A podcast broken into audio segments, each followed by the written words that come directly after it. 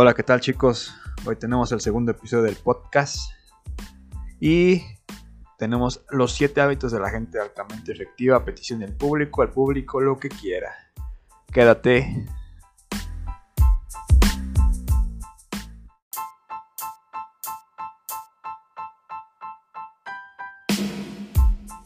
La mente. Vamos a iniciar conociendo la mente. La mente utiliza hábitos los cuales se van formando y con ello nos formamos a nosotros mismos.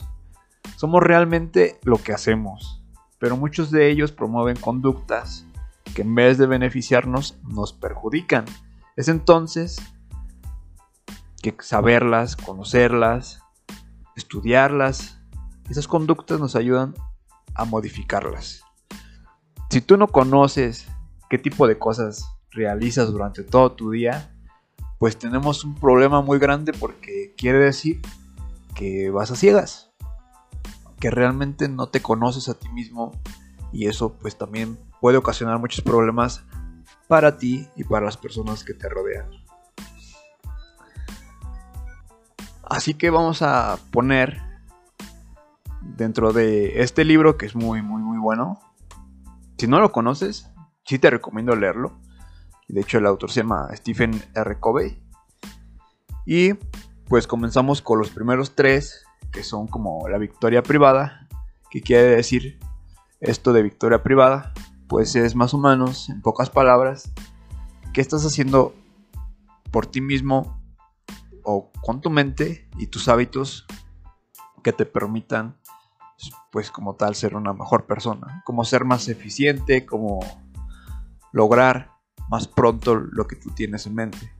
Y vamos a dar paso al primer hábito. Este se llama ser proactivo. Como tú ya sabes, hay dos tipos de personas que con las que tenemos cierta convivencia. Las personas reactivas, que son aquellas que todo les pasa, todo les sale mal, todo les duele, todo les afecta. Y de seguro tú conoces a alguien que, que es, que es típico de este tipo de personas. Son personas que ven la vida como una especie de tragedia, esa novela romántica, trágica, que siempre nos ponían de niños y que pues básicamente a veces no entendíamos. Y una forma de identificar este tipo de personas muy rápido es por las quejas. Ay, las quejas, cómo abundan, ¿verdad? Las quejas son básicamente un reflejo de no tener el control de tu vida. Y eso pues va a ocasionar muchos problemas a, la gente que, que, circunda a tu alrededor. Entonces, ese es el primer tipo de persona. Una persona que es reactiva, que responde a todo lo que le rodea. Y por otro lado, tenemos a las personas que son proactivas. Las que toman la responsabilidad del resultado las que asumen las consecuencias de los actos que cometen. Y son las que deciden que cualquier cosa depende de ellos mismos, incluso si alguien los ofende, ellos deciden si lo que escuchan realmente les va a afectar o no. Por lo regular es lo segundo, no les afecta. Para eso dominan sus emociones y trabajan en ser mejores personas todo el tiempo. De seguro conoces a alguien que es así, que puede estar frente a una persona muy, muy, muy agresiva, que puede estar frente a una situación muy, muy difícil, donde la mayoría de personas se quiebran o donde la mayoría de personas actuarían pues quizá gritando, quizá enojándose, mm, pues esta persona le hace lo que al viento a Juárez, ¿no? Lo cual nos lleva al segundo hábito, que se llama empieza con un fin en mente. Pocas personas tienen una dirección en específico van por el mundo pensando que deben improvisar sobre la marcha, no se ponen objetivos, no tienen metas y por ello es importante visualizar en el futuro sobre qué quieres con tu vida. Es primordial darle un sentido, ¿no crees? A todo lo que haces. Así que con ello podrás tomar mejores decisiones o pues si no son mejores, al menos sí te van a acercar al camino que tú ya decidiste llegar perdón, al camino que tú ya decidiste seguir. Y no solo dar un paso a ciegas, como la mayoría, la mayoría lo hace. Puedes ser el mejor arquero del mundo, pero si te vendamos los ojos y no ves hacia dónde va la flecha, será casi imposible que des en el blanco. Recuerda siempre tener un propósito en mente. Tener un propósito te ayuda a visualizarte y con ello seguir el camino que tú quieras seguir. Y con esto pasamos al tercer hábito, que se llama primero lo primero. Y para este es muy interesante que es como si fuera una receta. O sea, ¿qué, qué planes tienes? ¿Cuál es el plan que hayas fijado previamente? Y que el cual es muy importante que tengas para que tomes el control del resultado y seas responsable de tu vida. Con el segundo hábito, crear un camino del cual empiezas a caminar. Y en este tercer hábito, pues se te da una estructura. Es una línea del tiempo que vas a construir, pero pues tienes que darle ciertos pasos, ¿no? Para que tú puedas llegar a donde quieras llegar. En el primero, pues ya te diste cuenta que tienes que poner manos a la obra. El primer hábito es, pues básicamente eso, ¿no? No tienes que reaccionar, tienes que actuar. Y en el segundo, pues tienes que tener pues, el objetivo hacia dónde quieres llegar. Si no, pues no vas a llegar a ningún lado. Con este tercer hábito, pues es pues, pones manos a la obra. Tienes que llegar y hacerlo. Pues si no lo haces, realmente no, no estás tomando acción. Y para esto, pues puedes usar una matriz, que de hecho viene en el libro. Y si no te da tiempo de leerlo, puedes buscarlo en Google, que se llama la matriz de la urgencia donde el primer cuadrante habla de las cosas que son importantes y que son urgentes. ¿Qué tipo de cosas son importantes y urgentes? Bueno, pues son tus prioridades. Las básicas creo que ya todas las conocemos. Comer, pagar deudas, quizá este, pues decir que te vaya bien en el trabajo, saludar a tu novia, a tus padres. Son prioridades. Las cosas importantes son lo que debes de fijar en este primer cuadrante.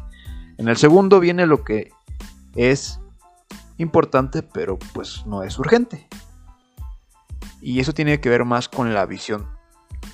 Va más por el largo plazo, pero no deja de ser importante.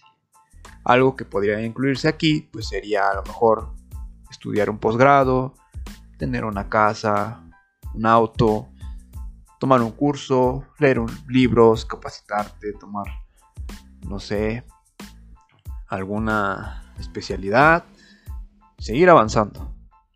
Entonces el segundo cuadrante de lo no urgente pero sí importante es la visión.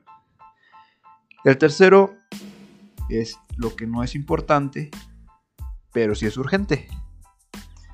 Y aquí viene algo pues que básicamente nos pasa a todos y nos pasa todo el tiempo, que viene siendo las interrupciones.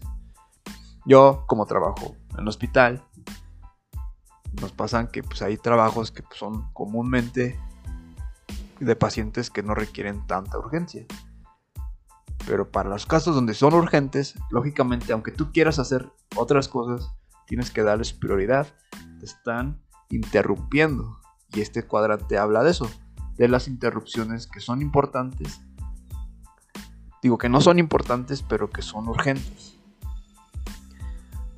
Y ya por último tenemos el cuadrante donde que pues no es nada importante y no te urge. Que aquí puede ser como ver tu próxima serie de Netflix o de Amazon o donde tú quieras, donde tú veas tus cosas. Ver una película, este, ir a beber con un amigo. Hay cosas que que son más importantes que eso. Ahí hay que darle pues la prioridad que, merecen y pues esta prioridad del ocio pues no es algo como tal tan importante. Una vez que hayas hecho esto pues quiere decir que puedes priorizar mejor tu tiempo donde lo más importante y urgente pues son las prioridades, lo no tan importante y urgente es la visión y así consecutivamente durante todos los cuadrantes siguientes. Te recomiendo que hagas el ejercicio.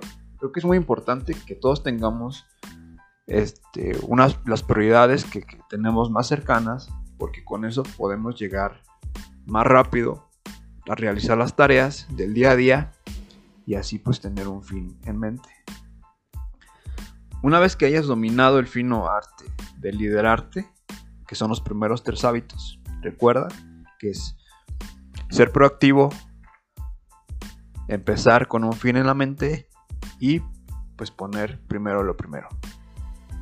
Una vez que hayas dominado el fino arte de eso, puedes empezar a hacerlo público, que ya son los últimos tres hábitos, del 3 al 6. En pocas palabras, puedes comenzar a liderar a otros. Por ello, que haya tantos líderes malos, porque se enfocan tanto en hacer público su éxito, que se olvidan del éxito como una victoria propia, una victoria privada, que es lo primero que deberían de hacer. Con eso nos llevamos al cuarto hábito, que es piensa en ganar, ganar. Estamos acostumbrados a situaciones donde si no ganamos entonces es porque nadie merece ganar. El típico si yo gano es porque alguien tiene que perder, o si yo estoy perdiendo es porque alguien me está ganando. Pero no tiene por qué ser así. Podríamos pensar que sí al principio, que si me estaba yendo bien, pues alguien más le tiene que ir mal, ¿no? Pero pues si ponemos esa mentalidad, pues también tendríamos una mentalidad un poco mediocre, ¿no? ¿No creen? Un poco irresponsable también.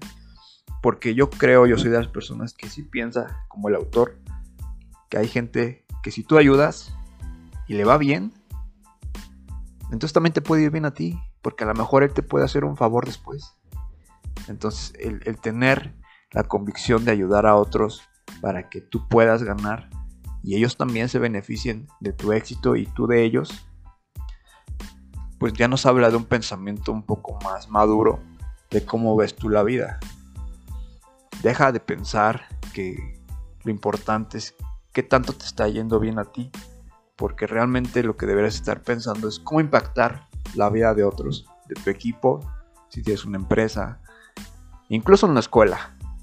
Muchas veces nos quejamos de que los compañeros no hacían nada, pero pues al momento de presentar una exposición, un trabajo, nos jactábamos de que lo hicimos todos nosotros, ¿no? ¿Y por qué no empezar a pensar que quizá tengan algún problema, quizá les cuesta, y si nosotros les ayudamos, para los próximos trabajos nos va a ser más sencillo trabajar con ellos, vamos a ser más confiados de que ellos van a hacer lo que les toca y así nos evitamos más problemas, ¿no? Y con eso nos llevamos al quinto hábito, que es procura primero comprender y después ser comprendido. Este para mí siempre ha sido el hábito más importante de este libro, porque ponerse en los zapatos de otro y escuchar lo que tiene que decir, básicamente te ahorra tiempo. ¿Por qué? Es que muchas veces sucede que cuando nos topamos con personas con un enfoque autoritario no les permite ver más allá de sus ojos y sin tomar en cuenta ideas que muchas veces son mucho mejores que las que ellos tienen. Así que la próxima vez habla menos y escucha más. Y el arte de escuchar, créeme que no todos lo poseen. Ser un líder no se trata de tener que mandar, que gritar, que dar latigazos y sombrerazos para que la gente haga lo que tú quieras. No, no, no, no. Esa gente que tú piensas que no piensa, también quiere que la escuches. El que tú escuches te va a dar pauta a que conozcas a esa gente. No se trata nada más de trabajar por trabajar. Claro que no. Se trata de ver qué hay más allá de esa persona que trabaja para ti. No, no, no, no, que está mal eso. Y se trata de ver de cómo está esa persona que está trabajando junto a ti. Esa persona que está junto a ti te quiere ayudar. Y si tú no la escuchas, júralo que jamás te va a volver a ayudar. Jamás te va a volver a proponer una idea. Te va a dejar solo y se va a ir con alguien más. Así que comienza a escuchar. Y eso nos lleva al sexto hábito, que es utiliza la sinergia. El hábito de encontrar a las personas correctas con las que amemos no solo trabajar, sino convivir e incluso se podría decir que este hábito puede aplicarse a la familia, a tu pareja y amigos, es el tener una red de contactos que nos permita crecer en áreas en las que no somos buenos, pero donde otras personas brillan. Esa es la base de ser, de ser un buen líder, de tener un buen equipo. Elige bien con quién quieres pasar tu tiempo y así podrás tener a las mejores personas en tu equipo. Piénsalo así. Cuando tú te reúnes con tus amigos, ¿alguna vez te has reunido con alguien que realmente no te caiga bien? Creo que no. No eliges a alguien de amigo que no te caiga bien. Pues sería porque podrías ser. Imagínate ir a una reunión con alguien que odias y detestas. Cuando formas tú un equipo, lo importante es rodearte de esas personas que compartan los valores, los principios del proyecto que quieres lograr. Una vez que tú entiendas eso, para ti sería mucho más sencillo pues lograr el proyecto, la meta, el objetivo que tienes en mente, pues si, está con, si estás con alguien que comparta ese sueño, que comparta los principios y le ponga todo el corazón a lo que ambos quieren, todo el equipo quiera, la organización quiera. Y pasamos ahora sí después de formar tus, tus hábitos privados, tus hábitos públicos, al último hábito, que quizá es el más popular de este libro. Hábito de afilar la sierra. Séptimo hábito. Y es uno de mis favoritos, fíjate. Y es que después de la escuela, creo que la mayoría entra como una especie de trance, donde ya nadie aprende, ya quieren saberlo todo. Y eso creo que es un error, porque en teoría todos deberíamos estar capacitándonos todo el tiempo. Y con eso quiero que escuches una historia. Y es que había una vez en un pueblo X de una ciudad X donde se hacía un concurso todos los años donde los competidores eran los leñadores más fuertes, hábiles con la mejor técnica para cortar la mayor cantidad de árboles en una cantidad de tiempo. Y así comenzó un concurso, como todos los años. Se reunieron muchos leñadores y comenzaron a cortar. La mayoría comenzó tan fieramente a cortar los árboles. Pero había uno en particular del cual no se escuchaba nada los demás leñadores pues, tenían cierta duda de por qué este leñador ni siquiera había comenzado a cortar los árboles. Claro, estaban en zonas diferentes, pero todos escuchaban lo que hacían los demás. Y este, este leñador empezó después y terminó primero. Todos bajaron de la montaña, cansados, agotados, y preguntando pues quién había sido el vencedor. Una vez que se dieron los resultados a conocer, pues se dieron cuenta que este leñador que empezó después terminó primero que ellos, a lo cual los resultados les sorprendieron a todos, a propios extraños. Pero ¿por qué fue esto? ¿Por qué pasó esto? Pues uno de ellos no se quiso quedar con la duda, como todos yo creo que aquí. Entonces le pregunto, oye, ¿tú qué hiciste, no? ¿Por qué comenzaste tan tarde? ¿Por qué tú estás consumiendo algo? Este, ¿Tienes una sierra más dura? ¿O, qué, está pasando, no? el leñador riéndose un poco o tomándolo con el mejor sentido del mundo, les preguntó, no, Dice, no, no, no, nada de eso, nada de eso. Dice, ¿cómo crees? No, no, no consumo nada, no tengo una sierra especial, ni, mucho menos hice trampa, si es lo que pensaba. Más que lo único que hago es, antes de empezar a cortar los árboles, es que yo afilo mi sierra primero. Y tiene toda la lógica del mundo, ¿no crees? Una sierra mucho más afilada corta mejor, una sierra mucho más afilada te ahorra tiempo. Una sierra mucho más afilada hace creer a los demás que haces trampa, cuando no es así. Pero afilar la sierra requiere esfuerzo también. Un esfuerzo previo y quizá un poco a, largo plazo. Pero tener una mejor sierra no te garantiza ser el mejor. Pero capacitarte todo el tiempo, ser constante con el aprendizaje, tampoco te lo va a garantizar, pero al menos sí te va a llevar un paso más cerca de lo que quieres. Yo te invitaría a seguir haciéndolo, a repasar estos siete hábitos. Recuerda, los primeros tres son la victoria privada, los siguientes tres es la victoria pública y este último hábito pues nos enseña cómo utilizar todos esos aspectos y seguir capacitándonos en cada uno de esos hábitos.